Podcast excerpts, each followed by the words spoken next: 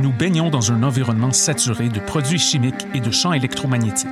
Les effets de ces expositions massives sont ressentis par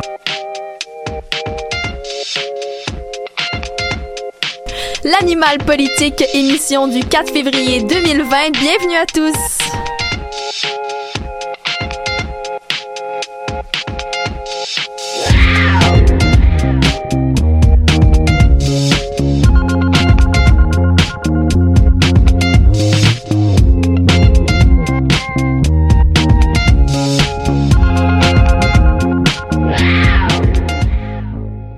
Bonjour tout le monde, bienvenue à tous sur les ondes de choc à l'animal politique. Je suis très heureuse de vous retrouver cette semaine avec une équipe à chaque fois un peu plus différente. C'est le fun, on alterne les énergies. J'aime ça. Et puis, écoutez, aujourd'hui, on commence avec quelque chose d'un peu différent, d'un peu spécial, parce que, ben, à l'animal politique, on analyse tout le temps euh, le monde qui nous entoure, le Canada, le Québec. Mais autour de la table ici, là, on est tous des étudiants à l'UQAM. Et l'université, ben, ça fait aussi partie de notre monde. Alors, François Alexis, cette semaine, il a décidé de nous faire chronique économie qui est un peu spéciale, qui se penche vers l'intérieur de ces murs.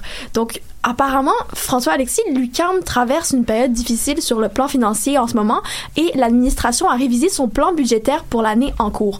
Est-ce que tu peux nous expliquer un peu c'est quoi l'ampleur des compressions? Ben oui, en fait, le directeur des budgets de l'UQAM, Mario Tremblay, a convoqué à la demande du professorat de la faculté de communication une rencontre extraordinaire pour les informer d'une compression budgétaire de 5% appliquée à part égale dans tous les programmes dire que j'ai failli parler du coronavirus aujourd'hui. j'ai décidé de vous parler des compressions budgétaires à l'UCAM. On passe.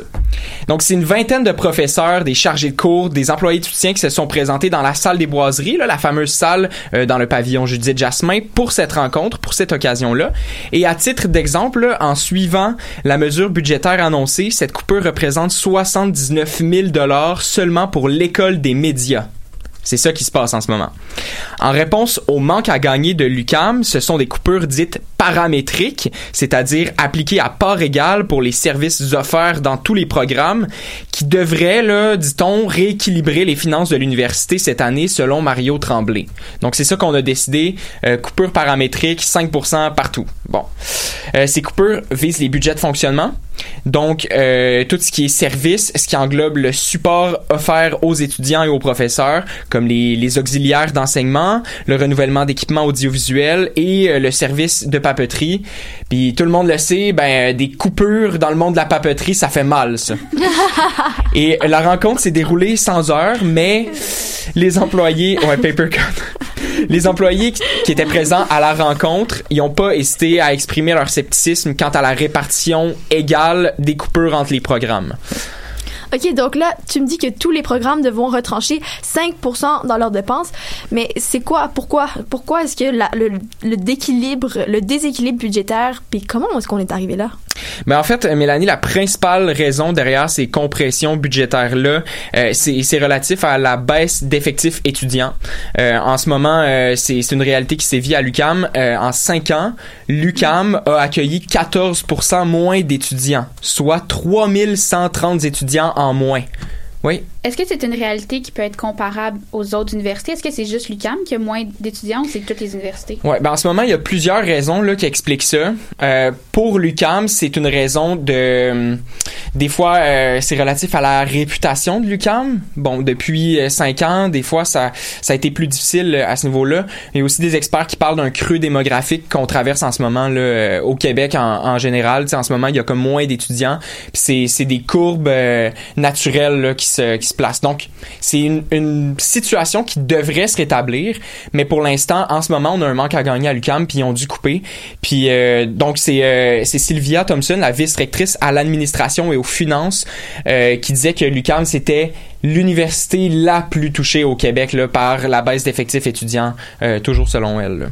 Et c'est la réalité qui nous rattrape en ce moment. Les programmes de premier cycle subissent une forte diminution de fréquentation et comme le gagne-pain de notre université, ben c'est les inscriptions et que le, le gouvernement nous donne des miettes, ben la baisse affecte de manière frappante le budget de l'UCAM directement.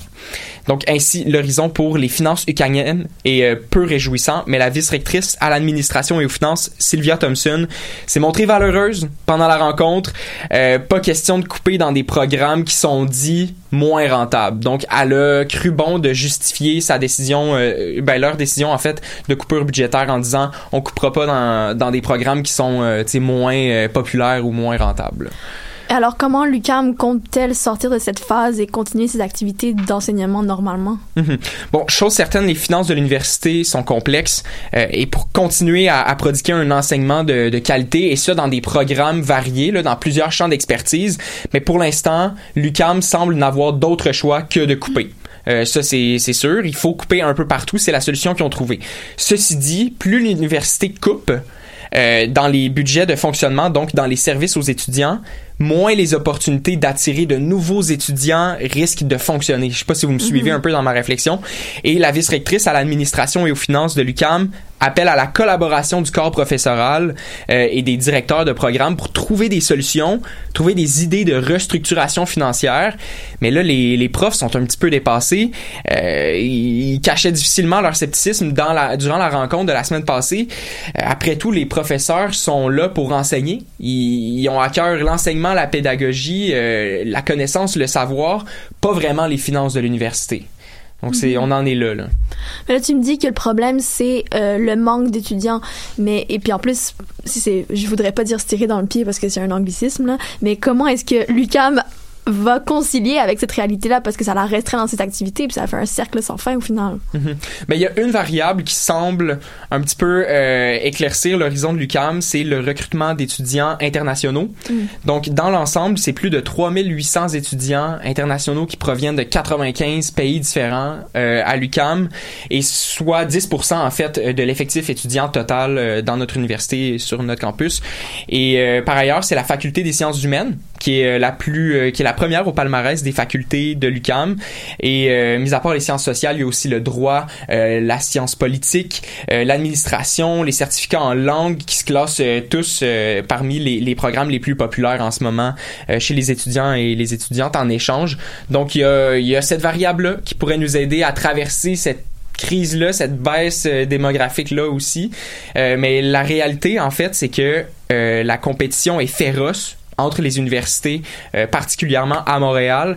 15 des 18 universités québécoises se retrouvent dans un rayon de 2 km de l'UCAM là, il faut convaincre, il faut mettre les bouchées doubles pour euh, convaincre ces étudiants-là internationaux pour non seulement qu'ils viennent s'installer à Montréal pour un échange étudiant, mais surtout à l'UCAM. Dans le meilleur des cas, l'UCAM réussit à accueillir suffisamment d'étudiants internationaux pour pallier à sa baisse d'effectifs. Est-ce qu'il y a d'autres scénarios qui sont possibles? Mm-hmm. Mais pour l'instant, c'est difficile de s'avancer sur les mesures euh, financières et budgétaires que va prendre l'UCAM pour, euh, pour contrer cette crise-là. Mais on peut, il y a des indices qui pourrait peut-être éventuellement euh, nous renseigner sur la santé financière de l'UCAM. Je pense ici à la négociation de la convention collective des professeurs enseignants, entendre ici les chargés de cours, là, ils ont changé leur mm. nom cette année, et surtout la négociation de, euh, de convention collective du CETU, le syndicat des étudiants et étudiantes employés de l'UCAM. Euh, pourquoi je m'intéresse à ces deux variables-là, à ces deux indices-là, c'est que dans une négociation de convention collective, ben souvent les employés vont demander plus de moyens, de meilleurs salaires, euh, etc. Mais si on est dans une période de compression budgétaire, ben les négociations vont nous renseigner justement sur où en est rendu l'UQAM, est-ce que c'est vraiment critique comme situation financière ou pas? Donc je m'intéresse pas mal à ces deux dossiers-là là, qui vont être euh, à suivre dans un avenir rapproché. Euh, vous pouvez compter sur moi pour euh, rester à l'affût là-dessus. Si vous me connaissez bien, vous savez que ça m'intéresse. Et ben en attendant, on va continuer à scruter les finances ukrainiennes et bientôt on vous tiendra informé des développements à l'animal politique à midi et demi à chaque semaine. Soyez là. Yes, merci beaucoup FA. C'est bon Je me sabre un Ricardo, cuisse de grenouille du ruisseau. Patatus de l'Idaho. Je rentre dans le club extrêmement excité. J'ai une entrevue avec Catherine Genet. Lunettes embuées, mitaine tinselate. Je boirais bien une blanche de Bruges. Yo, j'ai entendu des gains et d'autres trucs louches. J'étais locks comme she lush. Fais pas la fin bush, one love. La vie t'a laisse bouger. Uh. L'essence se demi. Yo, non c'est pas le demi. Partage, donne, aime, somme. respect, love, yeah. Box il s'est levé, yeah. J'gagne ben mince qui vont hate. J'gagne plus mince qui vont aimer. T'as prendre un pauvre vieux singe à faire la grimace. Oh, on va laisser le singe dans leur habitat. L'important, c'est d'être aimé, aimé, back, moi, soi-même, soupe de bonté, de bonheur, splash, écrire le livre, allumer le feu avec les pages. M, M, Emma, c'est une drogue, un combat, seulement, nah, flip it, wesh ma douce, c'est pas foutu, c'est pas, c'est pas fini. Oui, madame, fait le travail. Quand la sauce noie le salade, on n'a pas peur d'avoir l'air tard. Même roulé dans la farine, on n'a pas de pensée mal. C'est dans la tête faut sourire là. Oui, madame, fait le travail. Quand la sauce noie le salade, on n'a pas peur d'avoir l'air sale. Même roulé dans la farine, on n'a pas de pensée mal. C'est dans la tête faut sourire là. Fais-le. C'est encore plus grand que Céline. J'ai rêvé d'un bleu marin, apprécié les câlins, ajouter du sel pour flotter dans le salin. Yeah, j'gagne ben mince qui vont hate. J'gagne plus mince qui vont aimer. T'as prendre pauvre vieux à faire la grimace. Oh, on va laisser le singe dans leur habitat. Filles veulent toujours entendre des bits de club. Dans leur whip, je fais mon propre shit, m'en crée c'est hot. Deck, drop bit, Claude Beige le propre À la Clara même, c'est des princes du pop. Frappé à la vanne et puis un petit peu comme muffin. Arrêt à la cantine, pour un lâche potin Girl amène la vise, swipe, la bande solide Me I blaze the cheap, et tu vas m'entendre te c'est M'envoler foundation, Emma Verde Je l'ai fait moi-même comme Emma, Emma Verde Propre comme Pure Jersey, je porte mon propre jersey J'arrive dans le party, fucking tiny twerky On vibe sur du winner pis du génage. Depuis l'époque des vénères pis winner. J'fais mes couches tard pis mes lève tôt. La musique ben soit le make love to. Ah, On vibe sur du winner pis du génage. Depuis l'époque des vénères pis winner. Ça se pour mes couches tard pis mes lève tôt.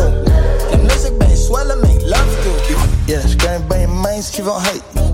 J'gagne plus mince qui vont aimer. T'as prendre un pauvre vieux à faire la grimace. Oh, on va laisser le singe dans leur habitat.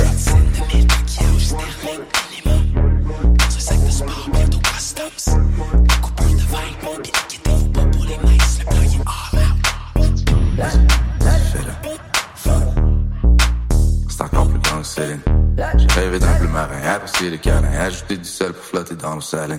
Fais-le.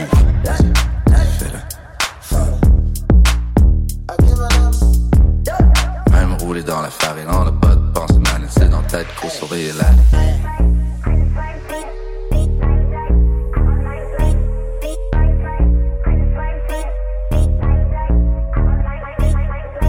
Yeah, j'gagne ben mince qui vont hate. J'gagne plus mince qui vont aimer. Pauvre vieux singe à faire la grimace. Oh, on va laisser le singe dans leur habitat. C'était à la claire ensemble avec Céline. Sans plus tarder, allons rendre visite à la Chambre des communes canadiennes à l'ouest, mais surtout à Claudine. Claudine, de quoi tu veux nous parler cette semaine? Ben, je me suis pas mal creusé la tête ce week-end pour trouver de quoi j'allais vous parler cette semaine. Je me disais qu'avec mon petit laïus sur euh, les de la semaine dernière sur les comités parlementaires, je vous avais probablement assommé, puis je voulais pas recommencer cette semaine. Par contre, j'ai encore l'impression qu'il y a des fondements de la politique canadienne qui sont pas totalement acquis, euh, puis peut-être parfois même chez nos chroniqueurs, j'oserais dire. Euh, c'est pourquoi aujourd'hui, j'ai décidé euh, de dédier ma chronique à un phénomène qui ne date pas d'hier et qui s'est fort probablement décuplé avec la dernière campagne électorale. Euh, Est-ce que vous êtes capable de deviner de quoi je vais parler? Non. Non. J'ai décidé de vous parler cette semaine de l'aliénation des provinces de l'Ouest. Donc, euh, j'imagine que si vous écoutez euh, mes chroniques au fil des dernières semaines, vous saurez que le gouvernement libéral de Justin Trudeau n'a fait élire aucun député en Alberta, en Saskatchewan et très peu au Manitoba. Donc, euh, puis au Manitoba, là, ça a été tout près de Winnipeg, la capitale. C'est donc dire que les provinces de l'Ouest se détachent particulièrement du reste du Canada présentement. Mais là, tu nous as dit, Claudine, que ce phénomène-là datait pas d'hier, mais ça date de quand? Ben, c'est la question que je me posais aussi euh, quand j'ai réfléchi, à- ré- réfléchi à ce sujet-là. Euh, je suis allée faire un petit tour dans les archives de Radio-Canada disponibles euh, en ligne pour voir si je pouvais pas trouver des reportages qui dataient de plusieurs années puis qui parlaient de cette aliénation-là, voir ce phénomène-là, il datait de quand? Dans le fond, j'ai trouvé des, des reportages qui parlaient que la première fois que les provinces de l'Ouest ont exprimé une volonté de se séparer du reste du Canada, c'était dans les années 1930. Alors, c'est vraiment pas un nouveau phénomène. Euh, le premier ministre, ben, les premiers ministres, dans le fond, de l'Alberta et du Canada de l'époque, ils étaient pas bien, bien chum, mettons. Puis, euh, il y avait beaucoup, beaucoup de tensions entre eux. Euh, le reste du Canada, dans les journaux surtout, aimait aussi beaucoup se moquer des provinces de l'Ouest. On disait, là, entre autres, que les gens qui peuplent ces provinces-là, puis qui proviennent de l'Europe centrale à l'époque, sont des idiots, des ignorants, puis on les surnommait les rednecks, un surnom qui est encore très utilisé aujourd'hui là, quand on parle des provinces de l'Ouest. Il y a aussi le fait que malgré que l'Alberta soit devenue une province indépendante en 1905, euh, elle a obtenu le droit de pouvoir euh, gérer ses ressources naturelles, dont le pétrole, seulement en 1930. Euh, ça, c'est aux grandes dames des habitants de la province là, qui réclamaient le droit de s'enrichir grâce aux ressources se trouvant de leur- euh, sur leur territoire. Fait que c'est pour ça que les, dès ces années-là, la- la- l'Alberta euh, voulait se, se séparer du reste du Canada pour pouvoir gérer ses propres ressources. Puis au fil des années, comment cette relation entre l'Ouest et le reste du Canada s'est développée? Euh, ben, c'est du touch and go là, pour la plupart du temps. Euh, c'est beaucoup de, de revendications qui étaient déjà présentes dans les années 30 vont demeurer au cours des décennies qui vont suivre, étant donné que le Québec et l'Ontario sont les provinces qui comptent le plus d'habitants. Euh, on peut considérer qu'elles ont un poids euh, démesuré face aux autres provinces dans la prise de décision. Euh, ben c'est comme ça en fait que les provinces de l'Ouest le voient et le perçoivent à l'époque et j'imagine encore aujourd'hui. Dans les années 70, entre autres, l'adoption du système métrique à la place du système impérial va être un irritant majeur dans l'Ouest. On peut, c'est étonnant que juste ce changement de système-là peut avoir provoqué des si grosses tensions. Parce que l'Ouest juge que ça va très bien. Fait qu'on on se demande pourquoi changer ça, ça va très bien. Euh, puis, au cours des années 70 et des années 80, on, pla- on parle encore de la place imposante du Québec dans la prise de décision au niveau fédéral. Euh, on qualifie ça de French Power, puis qui est très, très bien personnifié par le premier ministre de l'époque, Pierre Elliott Trudeau, le père de Justin Trudeau. Fait que c'est beaucoup, dans ces, à cette époque-là, des tensions euh, qui sont pas qui se trouvent qui sont mal représentées à travers le Canada que le Québec et l'Ontario sont ont beaucoup trop de poids par rapport à, à, l'Alberta et au, au reste de l'Ouest qui a beaucoup de ressources naturelles qui est très profitable pour le Canada. Euh, ce que ce que l'Ouest et particulièrement l'Alberta parce que je vous parle beaucoup de l'Alberta euh, semble reprocher à Pierre Elliott Trudeau, c'est surtout la politique nationale de l'énergie qui avait été mise de l'avant par son gouvernement. Euh, cette politique-là aurait, entre autres, empêché l'exploitation de ressources naturelles, dont le pétrole, duquel regorge l'Alberta, et aurait plongé celle-ci dans une récession. Euh, fait qu'on peut comprendre les Albertains là, d'avoir une petite crotte sur le cœur, mais euh, en gros, c'est pas mal ça pour ces années-là. Puis dans toute cette colère-là envers le reste du Canada, est-ce que ça va se traduire au niveau politique? Parce que quand on pense à la séparation d'une province, euh, on pense au Québec, au Bloc québécois qui siège à la Chambre des communes, mais comment les provinces de l'Ouest vont-elles faire valoir leurs points au niveau politique? Ben, c'est vraiment une excellente question. Je suis très contente que tu apportes euh, le point du Bloc québécois dans cette discussion-là. Parce que justement, il va y avoir plusieurs partis et associations euh, pro-Ouest qui vont être fondées au cours des années 70 et 80. Il y a entre autres en 1974 l'association de l'Alberta indépendante qui est créée et en 1980 le West Canada Concept qui est fondé. Euh, le WCC va même arriver à faire élire un député aux élections législatives de l'Alberta de 1982, ce qui prouve qu'il y avait vraiment une réelle volonté indépendantiste de la part de certaines personnes en Alberta.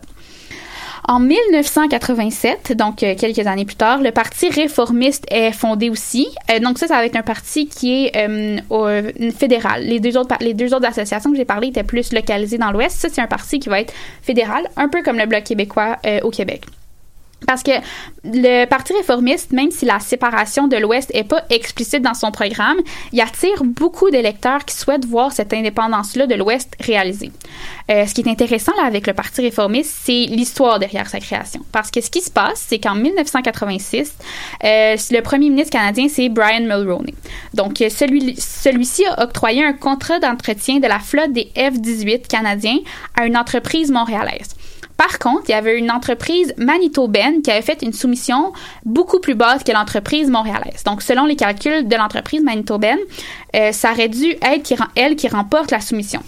Le fait donc que ça soit une compagnie québécoise euh, qui a obtenu le contrat a été reçu comme une gifle pour beaucoup de Manitobains, puis euh, un sentiment qui a comme pas tardé, pas tardé à trouver écho dans les autres provinces de l'Ouest qui trouvaient déjà que le Québec prenait beaucoup trop de place dans les prises de décision.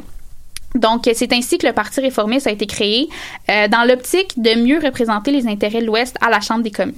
Aux élections de 1993, 97 et 2000, euh, le parti va faire élire en moyenne 60 députés à la Chambre des communes, ce qui est quand même euh, beaucoup quand on pense que c'est 338 députés. Puis qu'en ce moment, le Bloc québécois, qui a quand même un poids considérable, a seulement 32 députés. Fait qu'ils ont réussi à faire élire le double en moyenne de ça. Euh, comme je vous disais, c'était pas explicitement indépendantiste, mais c'était très, très pro-Ouest. On veut faire valoir les opinions puis les, les, euh, les- la valeur de l'Ouest dans le Canada au complet. Euh, donc, je vous dirais que en apprenant ça, c'est très, c'est pas nouveau que les provinces de l'Ouest euh, ont une volonté de se séparer du reste du Canada et de faire, de se faire mieux entendre par les dirigeants canadiens. Euh, les revendications, si vous avez été attentifs, le sont d'ailleurs restées sensiblement les mêmes au cours des années, soit la volonté des provinces de pouvoir gérer elles-mêmes leurs ressources, puis euh, d'avoir un plus grand poids dans la prise de décision. Le premier ministre albertain, présentement, Jason Kenney, est d'ailleurs un excellent représentant pour, l'Alberta qui le défend bec les ongles au moindre petit remous. Euh, plus récemment, si je vous ai parlé des années 70, 80, puis même jusqu'aux années 2000, mais plus récemment, en 2019, selon un sondage qui aurait été fait pendant la campagne électorale, il y aurait plus de 75% des Albertains qui croient être ju- injustement traités par le reste du pays. Euh, ce serait donc euh, un autre défi important à relever pour Justin Trudeau s'il veut un mandat harmonieux, mais c'est clair que cette, euh, cette aliénation-là des provinces de l'Ouest n'est pas terminée. J'ai une autre question pour toi, Claudine. Euh, on parle tout le temps de, quand on parle de l'indépendance du Québec, on dit tout le temps, est-ce que le Québec serait économiquement viable Oui. s'il était tout seul? Mais là, tu sais, on sait que dans l'Ouest, c'est beaucoup euh, les énergies fossiles qui font leur économie. Puisqu'on sait qu'on s'en va vers un avenir où ces énergies fossiles-là vont être de plus en plus difficiles à trouver, est-ce que selon toi, ce serait une bonne idée économiquement pour le reste du Canada de se séparer? Ça dépend quelle province se sépare et s'ils restent ensemble. Si l'Ouest au complet décide de séparer, ça va être certain que ça va être beaucoup l'Alberta qui va les faire vivre avec leurs euh, ressources naturelles en pétrole. Le virage vert est, euh, est commencé, mais c'est clair que ça sera pas pour quelques années. Fait qu'on va avoir encore besoin de pétrole pendant les prochaines années. Fait que d'après moi, ça, va, ça serait viable. Ça va être par exemple, peut-être euh, au niveau de tout ce qui est plus de santé publique, des choses comme ça, que, que le fédéral aide beaucoup dans ces, dans ces domaines-là, qui va être plus difficile de survivre. Puis, pas, il y a la péréquation aussi, donc le fédéral qui redonne de, de l'argent aux provinces. Fait que, économiquement, c'est difficile à dire si ça serait viable. Euh, Si l'Alberta doit faire vivre, la Saskatchewan, le Manitoba, la Colombie-Britannique, ça serait peut-être plus difficile, mais l'Alberta, seulement elle qui se sépare, ça serait, d'après moi, très viable économiquement. Mais c'est difficile à dire parce que concrètement, même s'il y a cette volonté-là indépendantiste, ça se fera probablement jamais. Sais, Il y, a trop- il y a trop de gens qui veulent rester à l'intérieur du Canada. Il y a trop d'avantages pour les provinces de l'Ouest de rester à l'intérieur du Canada. Puis géographiquement aussi, de séparer le Canada puis de faire genre une enclave avec les provinces de l'Ouest, ça serait, ça serait étrange, ça ferait des, ça ferait des, des frontières étranges. Fait que même si, oui, il y a beaucoup de volonté de, de se faire entendre, je pense que c'est peut-être plus des revendications de, de on veut être mieux représenté parce que nous aussi on a un poids que de on va se séparer. C'est plus ça la nuance à faire. Même s'il y en a qui veulent se séparer, c'est une nuance à faire. Ok. Très intéressant. Merci beaucoup, Merci. Claudine, pour cette chronique.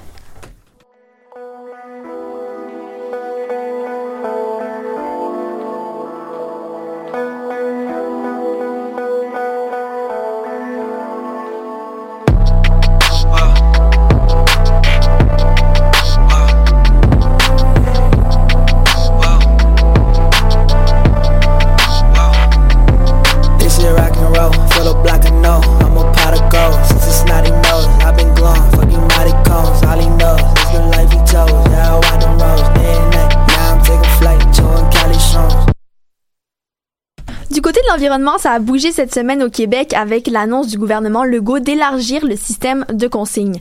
Cette semaine, on a à nouveau Lila, une collaboratrice invitée, qui va nous parler plus en détail de comment ça va fonctionner ce nouveau système.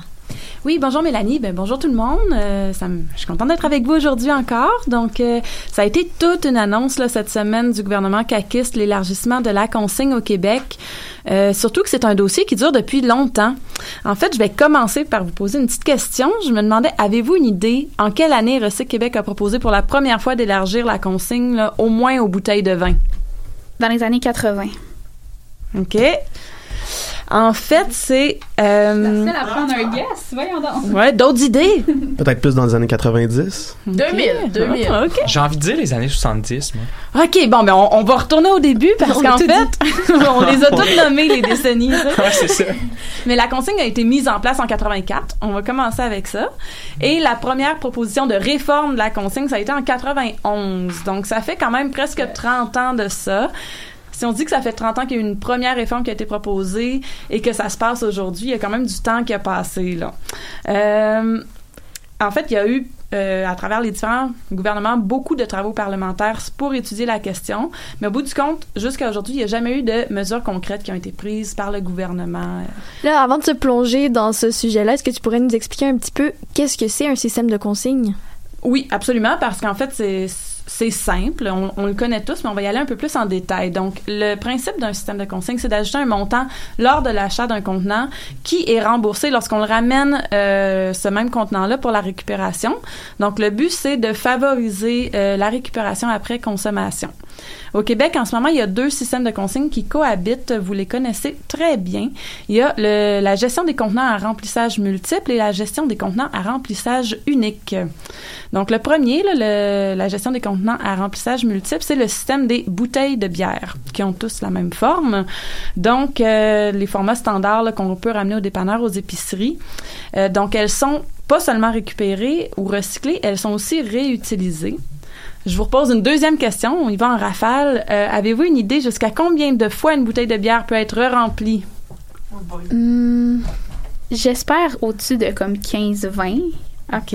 Au, au moins, il faudrait que ça soit au moins ça. Une infinité de fois. Une infinité! Wow. Ouais. Combien? non, c'est 15 fois. C'est que- Ah, Claudine, 15 fois en moyenne. Bravo. Bravo. gagnante du quiz. Je suis absolument surprise par moi-même. Bravo, bravo. Mais quand même 15 fois, ça veut dire que plutôt que remplir ça une fois, on la recycle, on la retransforme et tout, on peut la réutiliser 15 fois. Euh, c'est un système qui fonctionne excessivement bien en fait. Euh, 95% des contenants à usage multiple, donc les bouteilles, sont recyclés à la fin du cycle de leur cycle de vie aussi.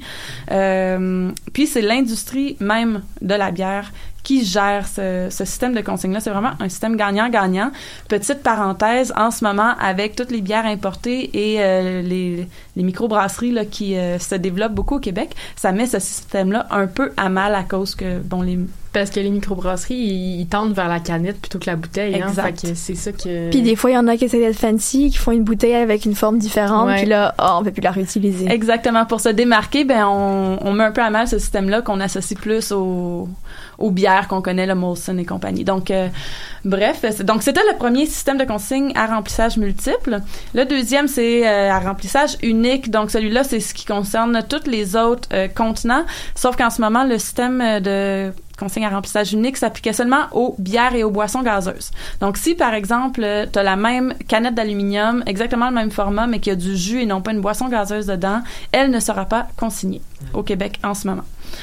Euh, bon, pour ce qui est du verre, juste pour faire un petit retour, parce que Lorraine en avait parlé il y a quelques mois, mais au Québec, le recyclage du verre, c'est vraiment problématique. En général, il se retrouve majoritairement dans les sites d'enfouissement, même quand on le met dans notre bac de récupération. Euh, aussi, le verre dans le bac de récupération qui est contaminé a peu de valeur et il favorise la contamination des autres produits de recyclage comme le papier et tout. Et le verre cassé endommage les machines euh, de collecte collective. Là. Donc, euh, franchement, c'est pas gagnant.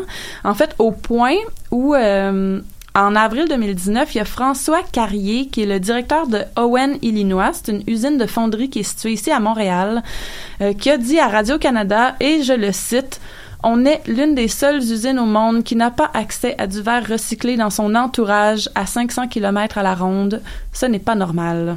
OK, mais alors comment est-ce que ce nouveau système de consigne qui vient d'être mis en place permet- permettra d'améliorer la gestion du verre recyclé?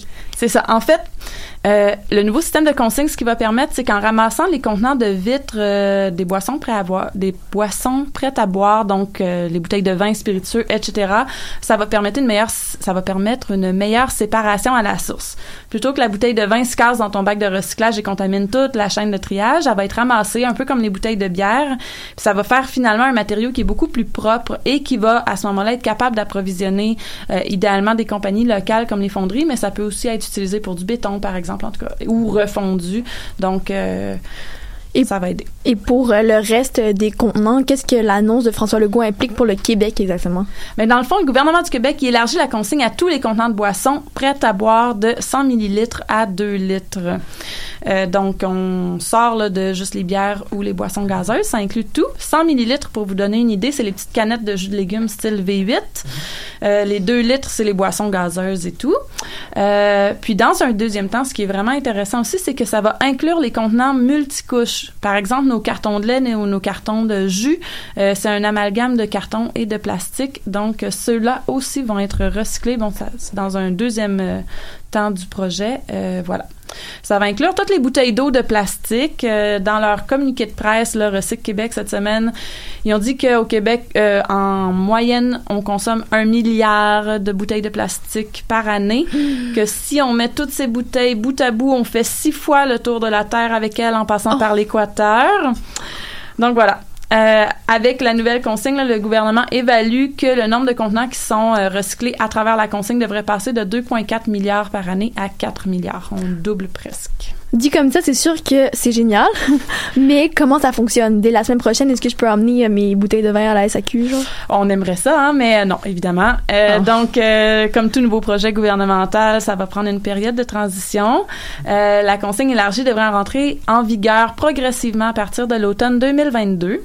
À partir de là, il va y avoir un système de collecte qui est mis en place. Parce qu'en fait, dans la prochaine année, euh, pour simplifier un peu, là, mais les entreprises qui produisent les contenants qui vont devenir consignables vont devoir proposer au gouvernement des méthodes de collecte pour qu'il y ait une, un fonctionnement collectif là, qui s'installe, qui soit logique et facilement accessible.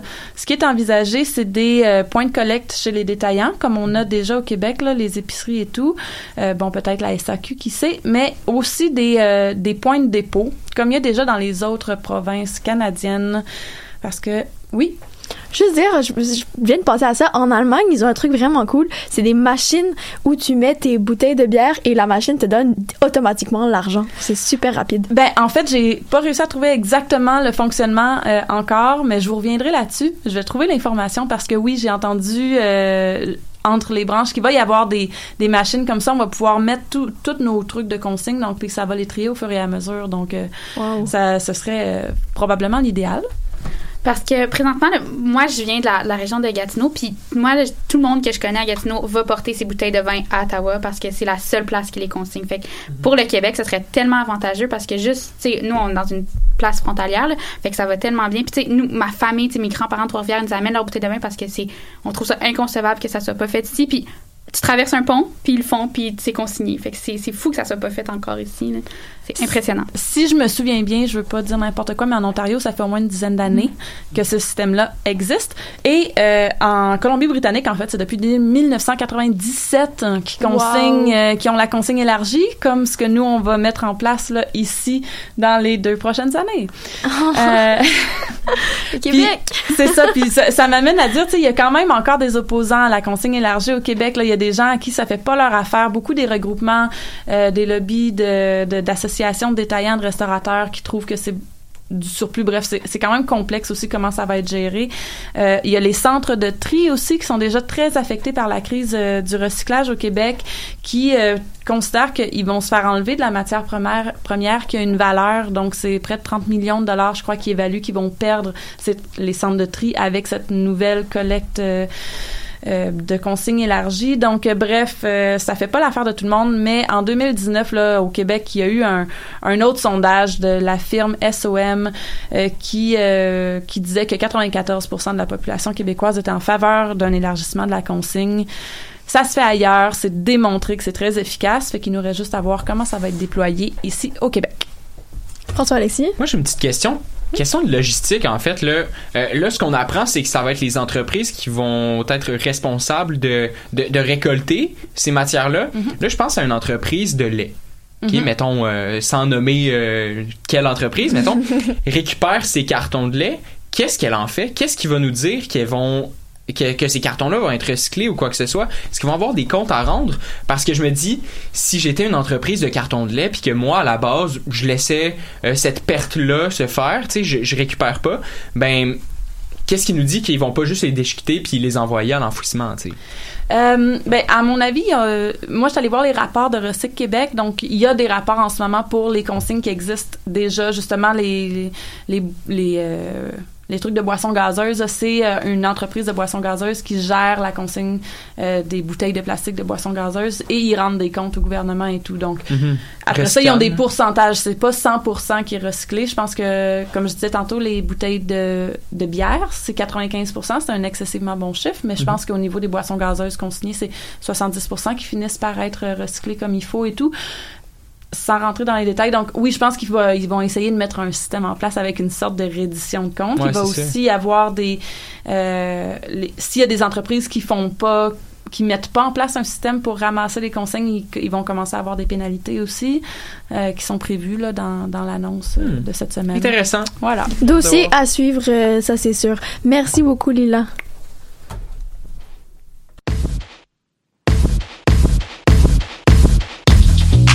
Keep it 100. Plus de bouteilles, plus de problèmes. Toujours entre le plaisir et la colère. Ouh, t'aimerais tellement ça nous connaître. Everybody get drunk, get weeded. On sait jamais dire non, ça c'est juste de dire. See the boys pulling up from a mile away. Sur la tête à ma maman, j'agis comme un mal élevé.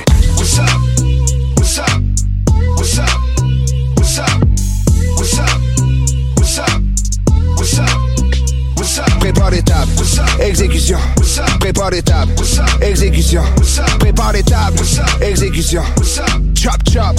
Chop, chop, chop, chop. Mercedes blanche back to back to back to back to back to back to back to back. Wow. Lifestyle of the rich and famous, mais avec beaucoup de plaintes pis de qui mincent sur ses contrefits de triple A. Évidemment, vraie nature, ton resto à 5 étoiles, nous on va le rendre insalubre. Ah, disrespect ton steakhouse, toutes les bouteilles disponibles, on les prend pour take out. I'ma keep it 100. Plus de bouteilles, plus de problèmes. Toujours entre le plaisir et la colère. Ouh, t'aimerais tellement ça nous connaître. Everybody get drunk, get weeded. On sait jamais dire non, ça c'est juste de oui dire. See the boys pulling up from a mile away. Sur la tête à ma maman, j'agis comme un mal élevé. What's up?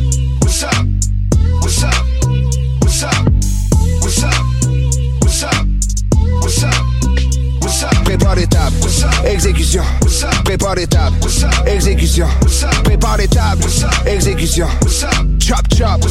Chop, chop, chop, chop. L'idée, je me fais l'ennui est bien pour toi, c'est des grands soirs. Les genres de soirs où je me dépêche à arriver en retard. On fait plus grand effort, on reste juste assis dans le char. Jusqu'à ce que le promoteur vienne nous supplier d'un encore. Shout out à tous les clubs, on nous de nous endurer. De fournir les toilettes pour tous mes amis enrhumés. We burning money fast, y'a pas d'avenir sans fumer. Tous mes acquis admis d'urgence au pavillon des grands brûlés. Let's go. I'ma keep it 100. Plus de bouteilles, plus de problèmes. Toujours entre le plaisir et la colère. Ouh, t'aimerais tellement ça nous connaître. Everybody get drunk, get weeded. On sait jamais dire non, ça c'est juste de oui dire. See the boys pulling up from a mile away. Sur la tête à ma maman, j'agis comme un mal élevé. What's up? What's up? What's up? What's up? What's up? What's up? What's up? What's up? Prépare tables. Exécution. Prépare des tables. Exécution. Prépare des tables. Exécution. Chop, chop. Chop, chop. Exécution.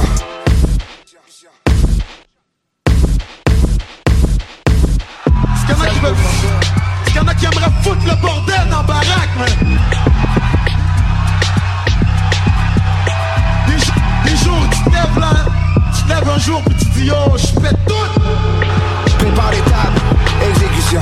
Prépare des tables. On vient d'écouter Mal élevé de l'éternel Larry Kidd. La semaine dernière, on a eu droit, enfin, à la conclusion de la longue et pénible saga du Brexit. Petit aparté, je me rappelle à ma toute première chronique à choc à l'animal politique il y a deux ans. J'avais parlé du Brexit et euh, je savais pas du tout dans quoi je m'embarquais. J'étais comment j'ai parlé du Brexit pour ma première chronique, ça va être le fun. Ça m'a pris genre quatre heures juste pour réussir à comprendre la complexité de ce phénomène-là. Et j'en reviens pas que euh, cette lutte hyper complexe et interminable euh, entre deux camps, ben j'en reviens pas qu'on a déjà, a finalement réussi à trouver un accord. Guillaume, tu vas nous parler aujourd'hui de la fin de cette chicane qui dure depuis maintenant presque trois ans. Ben oui, comme tu l'as dit, Mélanie, ben l'Angleterre a finalement rompu avec la grande famille de l'Union européenne vendredi passé à 23h, heure locale pour être exact, mettant ainsi fin à une relation de 47 ans plutôt raboteuse, je dois dire. Ça a donc pris plus de trois ans de disputes politiques incessantes, le départ de pas un, mais deux premiers ministres, et des protestations populaires à n'en plus finir pour que ben, finalement le Royaume-Uni puisse se sortir de la grosse misère. C'est donc le premier pays à prendre officiellement la voie de l'indépendance en Europe. Son départ marque le début d'une période de transition qui devrait durer jusqu'au 31 décembre 2020 durant laquelle rien ne va vraiment changer, à part le fait qu'il n'y aura plus de représentation britannique à l'Union européenne. Durant cette période-là, ben, le but du Royaume-Uni, ça va être de négocier des traités de libre-échange avec euh, certains pays d'Europe, voire même l'Union européenne au complet. Attends, donc si je comprends bien, l'Angleterre va se séparer de l'Union européenne pour reconclure d'autres ententes avec l'Europe? Ben c'est bien ça. En fait, ben ce que les Britanniques avaient à, à déplorer là dans l'Union européenne, c'était pas vraiment l'aspect des accords commerciaux. Il était plus de, il était plus question de take back control, comme le disait le slogan du camp pro Brexit. Euh, ce qu'il voulait dire par là, c'était de reprendre le contrôle des sommes d'argent qui étaient versées à l'Union en guise de, de contribution aux différentes institutions. Euh, il y avait d'ailleurs le gros argument là du euh, on va reprendre le 350 millions de livres qu'on remet à l'Union par semaine et on va le réinvestir dans le système de santé, ce qui s'est d'ailleurs avéré être une grosse fake news. le chiffre était beaucoup plus bas que ça. En plus de ça, ben avec la crise des migrants qui s'est intensifiée en 2015, ben, plusieurs Britanniques avaient peur que la culture anglaise soit en danger là, à cause de l'afflux euh, massif de migrants en Europe qui auraient pu euh, accéder au Royaume-Uni s'ils étaient naturalisés avec leur, euh, leur passeport européen. C'est donc un petit mélange d'indépendance économique, d'un peu de xénophobie, en plus d'un courant grandissant d'euroscepticisme qui a poussé la dispute politique qui est le, le Brexit. Mais là, qu'est-ce que l'Union européenne pense de tout ça maintenant que le départ est officiel? Ben, tout le processus de séparation, ça a évidemment dû être approuvé par les membres du Parlement européen, qui est l'organe décisionnel central de l'Union, ce qui a été fait avec un petit pincement au cœur. Là. Ils nous avaient même planifié une petite chorale en guise d'adieu. Euh, après le vote, tous les membres du Parlement se sont levés en chantant tous en chœur la chanson euh, Old Lang Syne, une chanson en gaélique, là, une vieille chanson écossaise du 18e siècle. J'aimerais ça que tu la chantes, s'il te plaît. Je vous ai apporté un extrait là, pour, euh, pour vous en parler Ah, davantage. phew. Ouais, heureusement.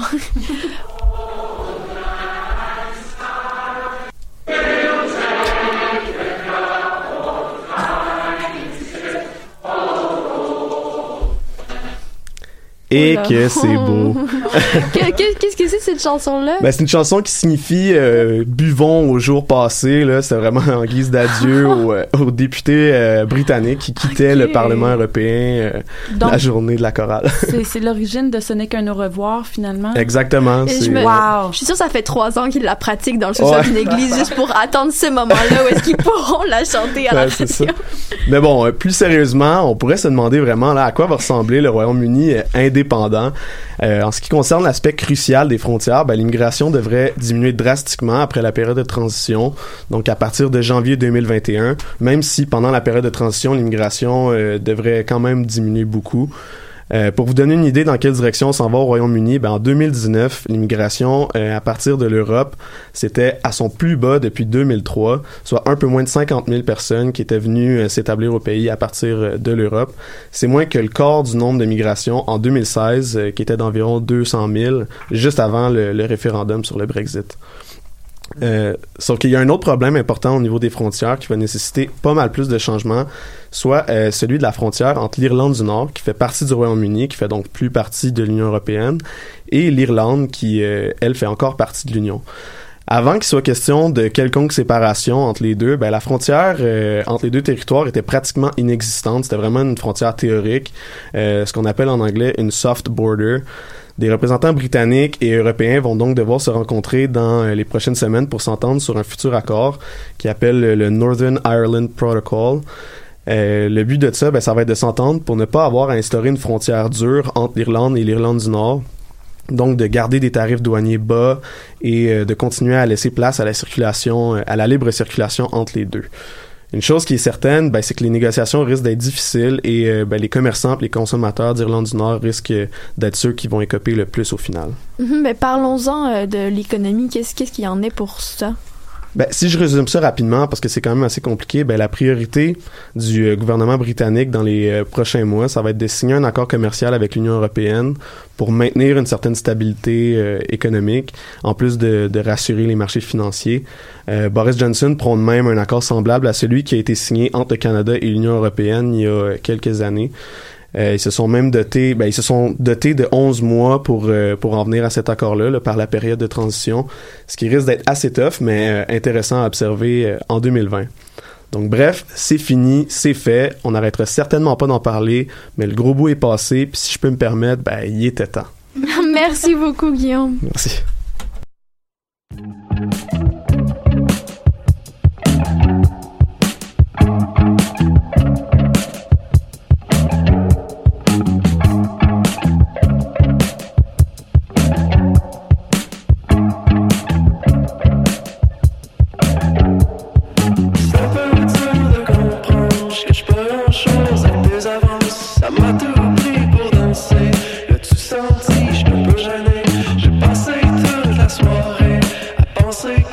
Te demander.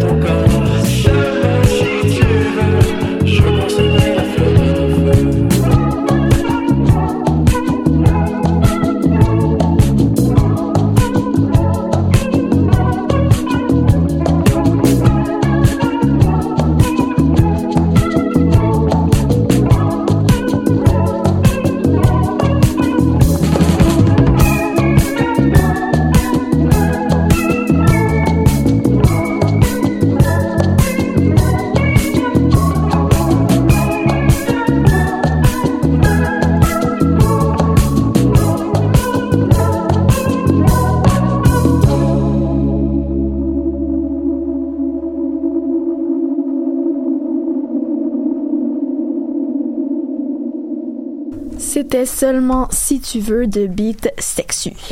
Marguerite, aujourd'hui, tu nous rafraîchis la mémoire. Tu fais quelques updates dans ce qui se passe en éducation. Oui, exact. Puis euh, question de jazzer un petit peu ma chronique d'entrée de jeu. euh, ben j'ai fait une charade pour que vous deviniez euh, de quoi je vais vous parler. J'adore les jeux. Donc chers collègues, j'ai besoin de vous. Donc mon premier est la 16e lettre de l'alphabet. Je vous laisse le temps de compter. P. P. Oui, P. Bravo. Mon deuxième, mon deuxième est la première lettre du nom de famille de Mélanie. L. Oui. Mon troisième est le numéro atomique du zirconium. Ça, c'est non. Non, personne, 72. personne, non. Un nombre pyramidal pentagonal? non plus, Non aussi. non plus. Alibaba, elle est 40 voleurs. donc 40. mon tout possède un nom vraiment trop long et le sujet de l'heure en éducation et le projet chouchou de Jean-François Robert. Le projet PL de loi 40. 40. Ah, Ah, Donc, le euh, On en oui, veut plus. euh, je m'attendais. je- Comment dire, j'aurais vraiment voulu que vous sachiez le numéro atomique de, du zirconium. Là. Vous allez savoir pour toute votre vie maintenant. Moi, j'ai trouvé ça drôle quand t'as dit non, première lettre de nom de famille de Mélanie, puis que tout le monde a hésité. Genre, il y a juste Claudine qui a fait comme. Moi, j'ai aimé la phase de Guillaume qui a fait Quoi? Je suis nouveau, moi. hein. Donc, euh, oui, euh, effectivement, je vais vous parler euh, du projet de loi modifiant principalement la loi sur l'instruction publique relativement à l'organisation de la gouvernance scolaire. Communément appelé le projet de loi 40 ou le PL 40. euh, Qu'est-ce qui se passe avec le projet de loi Ben, 40? Si je vous en parle aujourd'hui, c'est parce qu'il y a quelque chose qui se passe. Euh, eh bien, euh, le gouvernement Legault est déterminé à faire adopter son projet de loi 40 sur l'abolition des élections scolaires, quitte à recourir au baillon s'il le faut. Donc, euh, rappel sur ce qu'est le baillon. En fait, euh, c'est une procédure à l'Assemblée nationale qui permet au gouvernement de modifier les règles relatives à l'adoption d'un projet de loi. Cette mesure permet donc euh, de limiter le temps de débat pour euh, procéder plus rapidement à l'adoption euh, du projet de loi euh, en question. Donc, Jean-François Roberge a expliqué vendredi que son gouvernement n'hésitera pas à recourir à cette procédure pour faire en sorte que la structure scolaire des commissions, la structure scolaire des commissions scolaires, oui, soit transformée d'ici le 1er juillet prochain. Selon lui, l'opposition libérale prend trop de temps pour étudier le dossier, sachant qu'environ 100 heures d'études ont déjà été investies dans le projet.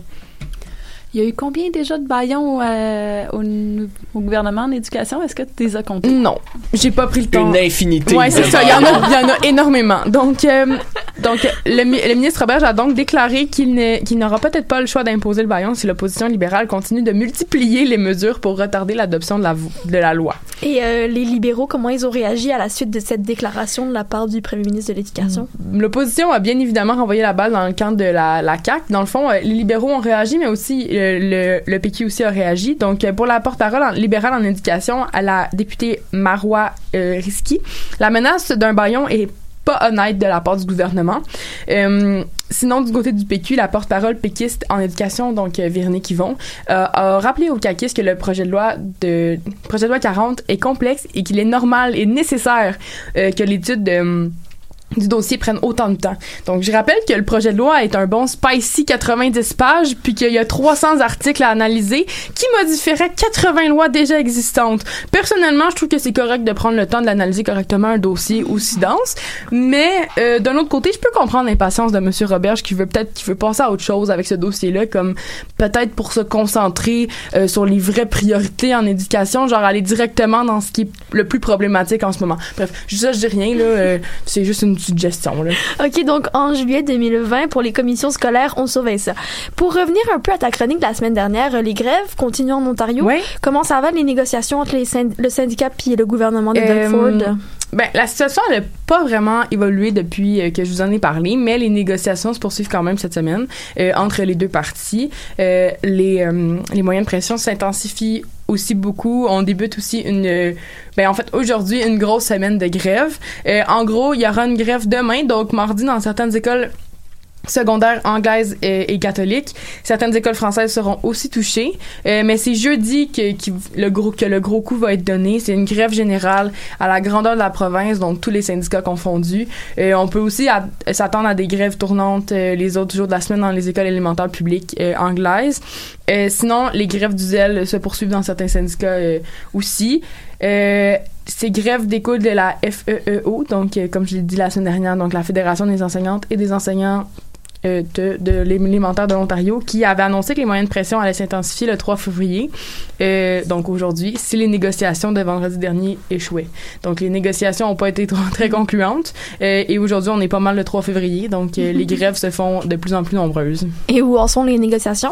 Ben, les négos continuent cette semaine pour certains syndicats. Le gouvernement veut discuter avec les, les syndicats justement pour mettre fin au plus vite à ces moyens de pression pour pénaliser le moins possible les élèves puis aussi les parents qui sont euh, évidemment touchés euh, à- dans tout ça. Euh, le ministre de l'Éducation, euh, Stephen Etche, a répété que l'enjeu principal de ces négociations euh, selon lui, restait l'augmentation des salaires, que le gouvernement Ford veut limiter à une hausse de 1% dans la fonction publique provinciale, euh, qui vous devinez, qui vous devinez euh, ne fait pas le bonheur des syndicats. Donc, voilà pour ça. Merci beaucoup, Marguerite. Ça me fait plaisir. C'est euh, d'ailleurs, ben, on arrive en même temps, la fin de ta chronique, la fin de l'émission. C'est c'est- c'est Classique, comme ça que ça se termine. On change pas de formule C'est la gagnante, fin hein? de l'émission. C'est le trop. On est le 3 février 2020. Merci à tous d'avoir été avec nous. Vous pouvez euh, nous écouter. Si vous avez, si vous arrivez juste là, c'est la fin. Vous êtes comme non, j'ai tout manqué. Ça avait l'air tellement le fun. Mais la bonne nouvelle, c'est que vous pouvez nous écouter en rediffusion euh, sur le Choc, le site de Choc, le Facebook, le Spotify, toutes ces affaires-là. Merci à nos fidèles chroniqueurs de cette semaine, François-Alexis Favreau, Claudine Giroux, Lila Dussault, Guillaume Renaud, Marguerite Morin et David Ninou Raphaël à la console. C'était Mélanie Loubert à l'animation. On se retrouve la semaine prochaine. Salut!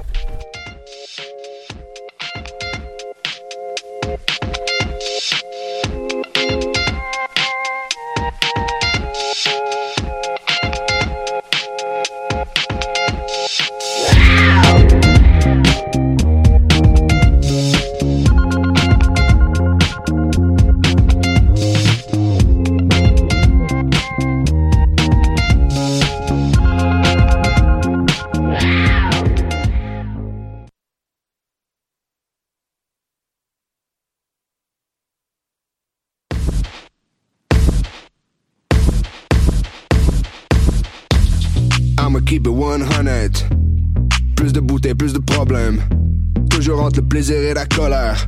Ouh, t'aimerais tellement ça nous connaître. Everybody get drunk, get weeded. On se fait jamais dire non, ça c'est juste de dire. See the boys pulling up from a mile away. Sur la tête à ma maman, j'agis comme un mal élevé. What's up? What's up?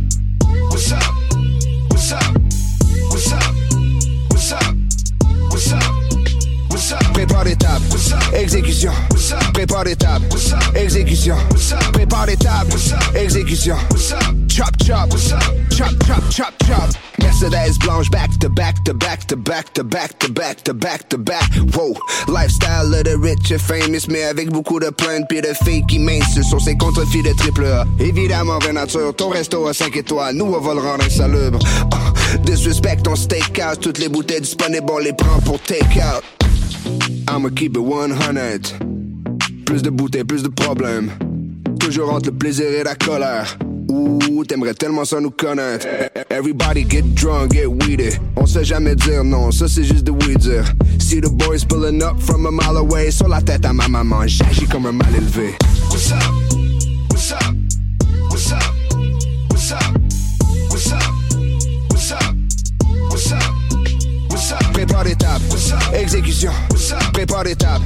Exécution. Prépare les tables. Exécution. Chop chop. Chop chop chop chop. L'idée je me fais l'ennui est bien pour toi, c'est des grands soirs. Les genres de soirs où je me dépêche à arriver en retard. On fait plus grand effort, on reste juste assis dans le char jusqu'à ce que le promoteur vienne nous supplier d'un encore. Shout out à tous les clubs, on nous de nous endurer. De fournir des toilettes pour tous mes amis enrhumés. We burning money fast, y'a pas d'avenir sans fumer. Tous mes acquis admis d'urgence au pavillon des grands brûlés. Let's go. I'ma keep it 100. Plus de bouteilles, plus de problèmes. Toujours entre le plaisir et la colère. Ouh, t'aimerais tellement ça nous connaître. Everybody get drunk, get weeded. On se fait jamais dire non, ça c'est juste de oui dire. See the boys pulling up from a mile away. Sur la tête à ma maman, j'agis comme un mal élevé.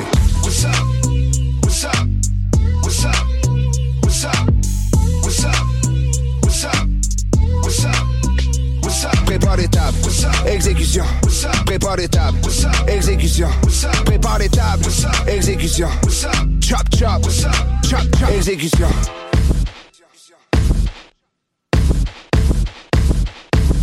Est-ce qu'il y en a qui veulent. Est-ce qu'il y en a qui aimeraient foutre le bordel dans la baraque, man?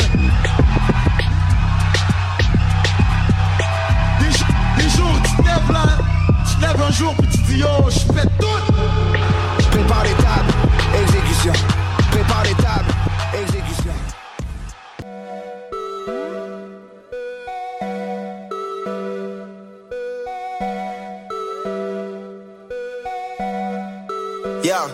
Vois ça comme un seul autre sac, cherche pas les opinions. Ça peut autant frais que chaud, yeah, comme un gros bouillon. Cache-moi dans la grande ville, proche de la nature verdoyante. Que je me retrouve seul moral, ça peut funky comme une clairvoyante. Ma génération vieillit fucking vite, faudrait être forever young. Qu'on se réveille le même matin après la brosse du réveillon. Fonce obtenir le bada, dans le bumble gagolant. Je l'ai entour du soleil, jaune comme des ambulances. Parqué devant spot, dans les eu des problèmes, il n'a pas d'inveillé. Par chance qu'il y a hydrocoupe en février. Par chance qu'on met pas gros budget sur la neige. La médecine de sa sœur qui la coup d'oreiller. J'ai pas fini get drunk sans m'en apercevoir. Il me faudrait un verre d'eau right now. Mon cœur il la soutient correct ma colonne. J'serais dû pour faire ça d'un fois au fond du bois. Faire des pull-ups dans sens de put-up. Mais non réveiller mes ailes en dessous mes omoplates. J'aime non se humer l'air dans une nouvelle place. Mais Dieu sait que les places que vont jamais battre. Genjutsu y'a vaincu, pas de ligne d'un but. Cette gang de pas des vous êtes en train de jouer l'instru à votre insu dans votre char? Y'a pas de game lui sans avoir, y'a que des red fire clouds sur mon long manteau noir.